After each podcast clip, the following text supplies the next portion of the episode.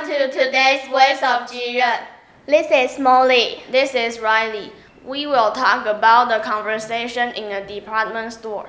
How can I help you? Yes, please. I want some black shoes. With laces or zip on? With laces, please.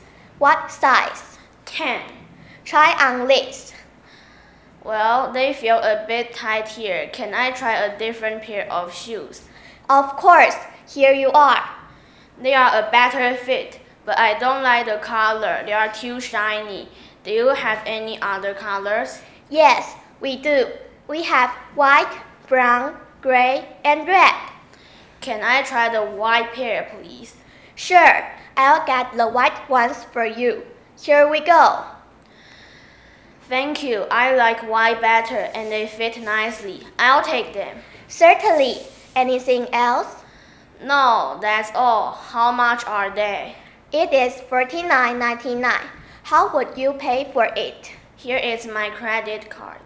Sign here, please. Riley. Here is your receipt. Have a nice day. You too. Bye. Bye.